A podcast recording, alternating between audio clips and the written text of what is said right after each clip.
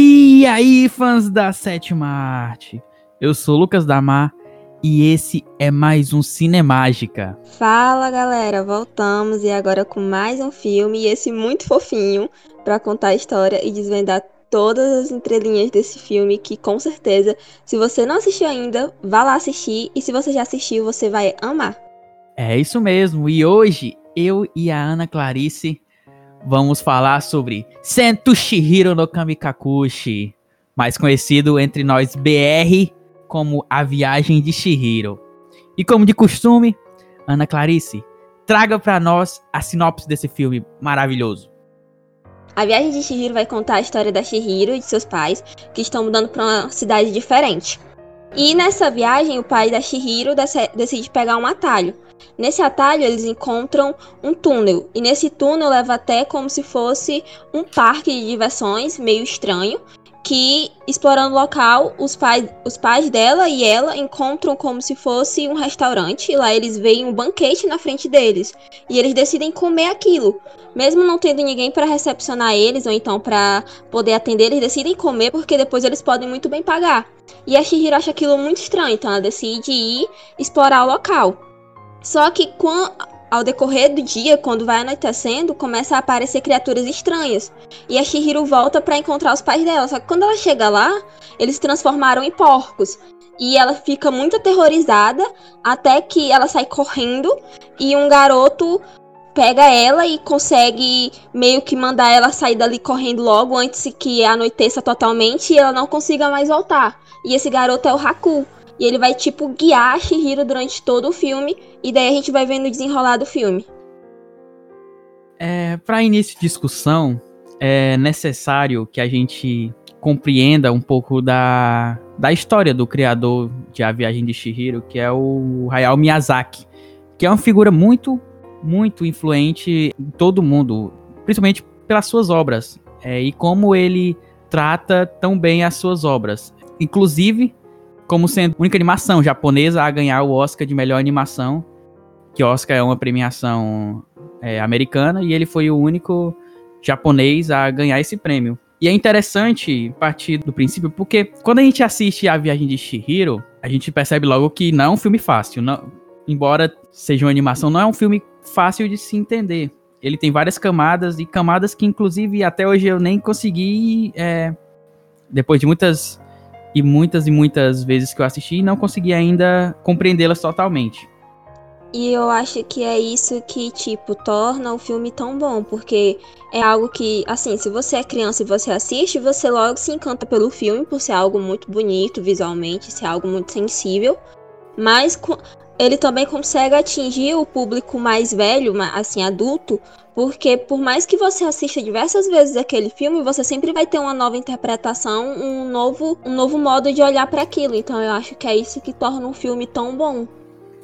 E o Miyazaki, é, ele nasceu durante a Segunda Guerra Mundial e cresceu durante a Guerra Fria, que foi um período muito turbulento da história do mundo e também foi um período muito importante de mudança na história do Japão o Japão, até o fim da Segunda Guerra Mundial, era um país que tinha influência é, ocidental, sim, porém, após a guerra, passou-se a ser uma espécie, não uma colônia, mas uma espécie de um país que era fortemente influenciado pelos Estados Unidos. E isso, para a população mais tradicional, foi sentido é, de forma muito profunda, não à toa as obras do, do Miyazaki, do estúdio Ghibli tem muito dessa, dessa dualidade entre o, o Japão moderno é, desenvolvido e o Japão tradicional, justamente um dos principais backgrounds da história é, de A Viagem de Shihiro. E isso a gente pode ver no filme, que eu acho que é algo bem presente, como tem essa dualidade no filme, como ele tenta representar isso do Japão tradicional e do Japão moderno, no sentido de que os dois mundos, aquele mundo que a gente tem no começo é o mundo moderno, e quando a Shihiro vai e entra ali naquela casa de banho, a gente vê como se fosse o Japão tradicional, cheio de deuses, de criaturas e também até a própria arquitetura do local traz um sentido mais para o Japão tradicional. Eu acho que está muito nessa dualidade. O fato da presença de, dos espíritos ser recorrente nesse filme é, representa um pouco do shintoísmo tradicional do Japão, que é uma religião politeísta, que aspectos da natureza, como rio, como montanhas, como florestas, são representados por personificações é, desses aspectos naturais, que apresentam inclusive formas é, mais semelhantes ainda aos humanos, mas sendo formas ab abstratas. E o parque de diversão também é muito representativo, o parque de diversão destruído, porque durante os anos 80 e 90 foram construídos muitos e muitos parques de diversão no Japão, parques de diversão com inspiração é, ocidental. Só que devido à crise que houve é, no Japão no, durante o, a década de 90, esses parques foram abandonados e, via, e viraram museus a céu aberto. Por isso que o próprio pai da Shihiro fala que devia ser um parque abandonado, é, mais uma vez para fazer essa relação entre o Japão antigo e o Japão moderno. Voltando assim o olho para os personagens, a gente tem nos personagens, acho que cada um tem seu próprio desenvolvimento, né? E acho muito interessante falar sobre cada um individualmente, porque cada um traz uma crítica e também tem todo uma forma de se ver para ele. Eu acho que um dos personagens que me chamou muito a atenção é o Sem Rosto, o No Face, que eu acho que ele representa muito essa questão do nosso da crítica assim, a forma como a gente tem a falta de identidade em relação de que, tipo, No Face representa exatamente isso, no sentido que ele trata a Shihiro gentil porque é exatamente a forma que ela trata ele. Mas ele trata as pessoas da casa de banho de da forma que eles, que eles tratam ele, que é com arrogância, com, que é com querendo tirar vantagem. E é isso que ele vai fazendo. E você vê que ele é tão vazio e sem personalidade que, que tipo, ele só vai tomando forma a partir do momento que ele vai engolindo as pessoas que trabalham na casa de banho, que é quando ele vai tomando forma, tipo, ele começa a falar, ele começa a ter pernas, braços, e é só a partir depois que é só depois que ele começa a engolir as pessoas. É alguém que, tipo, representa toda essa questão de que não tem identidade, que não tem personalidade. E querendo ou não, é uma, tipo como se fosse uma pessoa carente.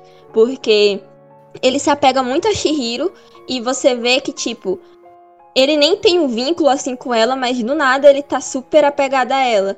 E eu acho que é exatamente uma das coisas que o filme traz, que é mais importante assim, que é em relação à identidade. Eu acho que o, a, a representação do sem rosto no filme tá ali pra gente se identificar um pouco. É lógico que a gente se identifica com a Shihiro em, em, em diversas ocasiões. Mas o sem rosto, ele tá ali pra botar um pouco o dedo na ferida de nós mesmos e de ser tão superficiais é, a ponto de tentar resolver tudo com riquezas, tentar achar que pode comprar tudo com dinheiro, inclusive a felicidade.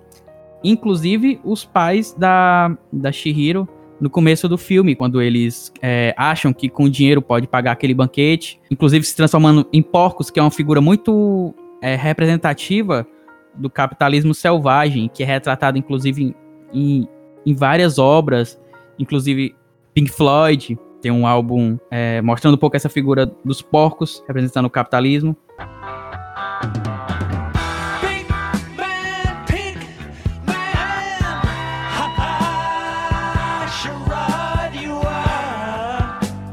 E o Sem Rosto vai nessa linha também, a partir do momento que ele tenta é, comprar a Shihiro com riquezas, não conseguindo assim, e inclusive ganhando forma e, e um pouco de personalidade a partir do momento em que ele é, come os outros outros personagens, os outros os funcionários da casa de banho, que seria uma espécie de antropofagia. Aparentemente, né, nessa nessa nesse aspecto da presença do, do sem rosto, a, a interpretação também, a princípio, que a viagem de Shihiro pode retratar um pouco sobre é, prostituição infantil, né? Já que, já que o sem rosto tenta comprar ela é, a todo custo. E não só aí, tipo, aquele personagem branco que assim que a Shihiro chega na casa de banho que começa a seguir ela. Eu acho que é muito sem explicação e fica aí em aberto, porque nada explica ele ter seguido ela. Então, também tem isso, que leva para uma teoria de que pode ser uma crítica à prostituição infantil.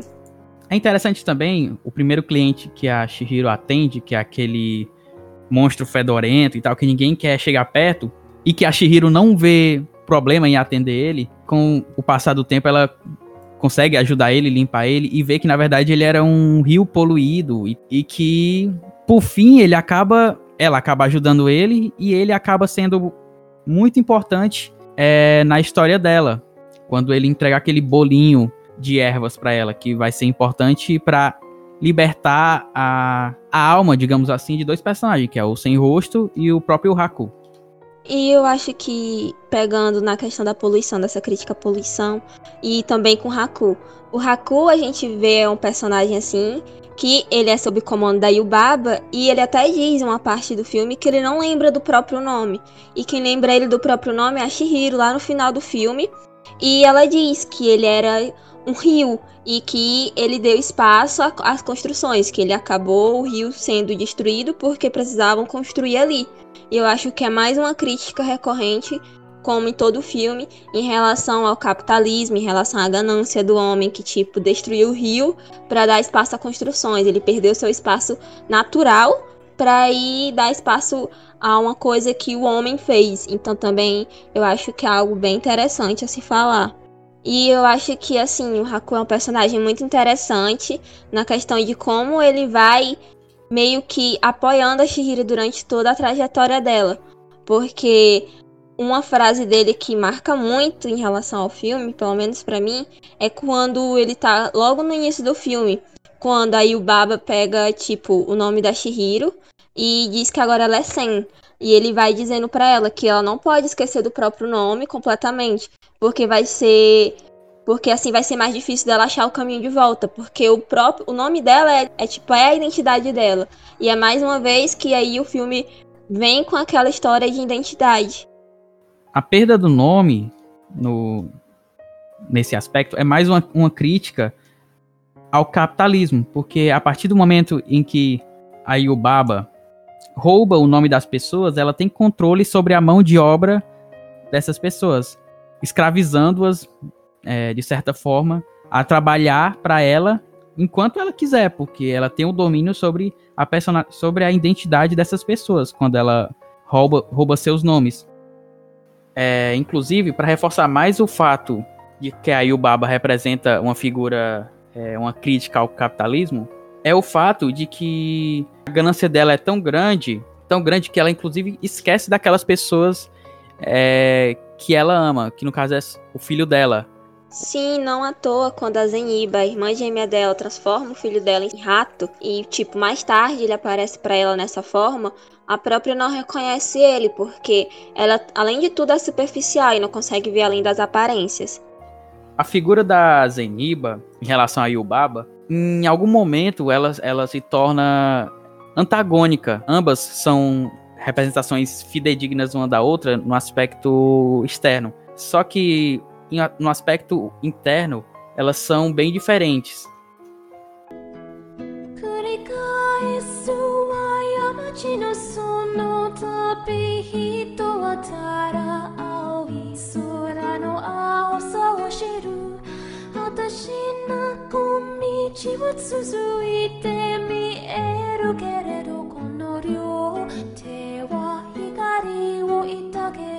O Miyazaki é, é simplesmente sensacional, não só criando essas narrativas que são comoventes, que são, que são bonitas de se ouvir, mas o fato como ele também cria os desenhos é totalmente diferente e inspirador para diversos artistas. Há muitas cenas durante os filmes do, do Miyazaki em que os personagens se pegam é, refletindo silenciosamente a respeito da vida, do que do está acontecendo na sua jornada. E esses momentos são os momentos mais marcantes do filme, dos filmes do Miyazaki. E no caso da Viagem de Chihiro, é aquela cena em que ela tá no trem, né, viajando para encontrar a Zeniba. Mais, é mais de um minuto a música tocando, o trem é, nos trilhos andando e a gente visualizando aquele mundo que, mesmo que tenha feito ela sofrer e aprender, é um mundo bonito, bem feito, totalmente contemplável. Sim, e tipo, mudando um pouco assim a vertente, mas continuando em relação a como Miyazaki consegue transpor, tipo, uma coisa muito leve no filme e, e ser algo muito bonito, eu acho que em relação a como a relação do Hakui com a Shihiro, porque eu acho que muito diferente do que a gente está acostumado a ver em filmes de animação, não tem aquela coisa de no final ter um romance entre os dois. E é, ele mostra como a amizade é o ato mais singelo entre duas pessoas, que é exatamente como, tipo, a Shihiro vai evoluindo em, em todo o filme, mas ela não precisa que alguém vá sal salvar ela, ela não precisa de um salvador porque ela é a própria heroína, mas ela vai se apoiando na pessoa, naquelas pessoas que ela tem ao redor dela. E é exatamente isso que o Haku representa para ela. É um amigo que ela consegue se apoiar e pra, tipo, evoluir e sair da, daquele mundo, entendeu? Eu acho muito, muito bonito essa parte, porque tem até uma cena quando ela tá tentando ajudar o Haku, que tá morrendo porque tá com o selo da Zeniba dentro dele, que a, que a moça que acompanha ela durante a casa, a casa de banho pergunta o que que tá acontecendo. E o Kamaji responde, você não vê? É amor. Então eu acho muito fofa essa cena. Justamente, durante sua jornada e durante o fim dela, ela precisou sim da ajuda das pessoas, mas não foi aquela história forçada, romance forçado, que tem que ter um final feliz. Tem um final feliz sim, mas não tem um final Disneylândia. É exatamente isso. Tanto que a gente, tipo, fica com algumas pontas abertas, mas eu não vejo necessidade de, tipo, precisar contar a história, que é tipo, o que acontece com Haku, a gente não sabe, a gente não tem noção, a gente não sabe se eles vão realmente se encontrar depois, a gente não sabe de onde é que vem aquele bebê da Yubaba, porque, tipo, a gente não tem nenhuma noção se ela tem algum envolvimento com outra pessoa. O que aconteceu com as pessoas daquele mundo, a gente não tem a mínima noção. Então não é um final forçado, é, é vida real, é tipo, a gente não tem noção, às vezes, de que rumo as coisas vão tomar. E nem tem necessidade da gente saber o, o passado daquelas pessoas e nem o futuro.